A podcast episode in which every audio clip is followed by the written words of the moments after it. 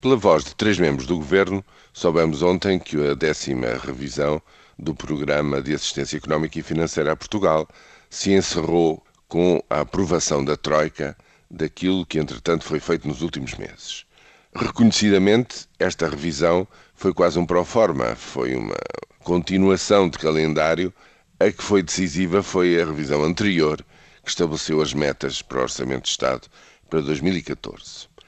E nesse sentido, esta revisão desbloqueia mais 2.700 milhões de euros, o que não é coisa pouca, evidentemente, mas não traz nenhuma novidade. A única notícia da conferência de imprensa foi a de que, segundo os últimos dados, e já estamos a 15 dias do fim do ano,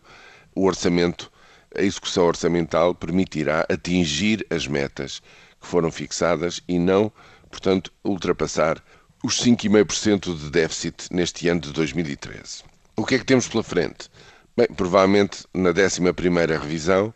teremos uma discussão sobre os eh, dados a apresentar no documento de estratégia orçamental em março, que é como quem diz as perspectivas orçamentais para 2015 e para os três anos seguintes, até 2018. E finalmente, a partir de, de, do mês de janeiro, iniciar-se-á no Eurogrupo a discussão de qual a melhor forma de Portugal sair deste programa, deixa de ser diretamente financiado pelos seus parceiros europeus e pelo FMI e, regressando aos mercados, qual é a melhor forma de o fazer, se é eh, por seu próprio pé, sem qualquer apoio, sem qualquer muleta, ou se é justamente com algum acordo, com algum seguro, com alguma garantia que os parceiros europeus lhe deem, com isso, digamos, reduzindo eh, a noção de risco da própria República Portuguesa aos olhos dos investidores em dívida pública que se queiram chegar à frente a partir de meados de 2014. Muito provavelmente é isso que acontece. Todos os dados parecem dar a razão de que a economia começa a reagir a pouco e pouco e se vai fortalecendo a pouco e pouco, e nesse sentido ficou claro, por aquilo que ouvimos ontem, de que o governo considera,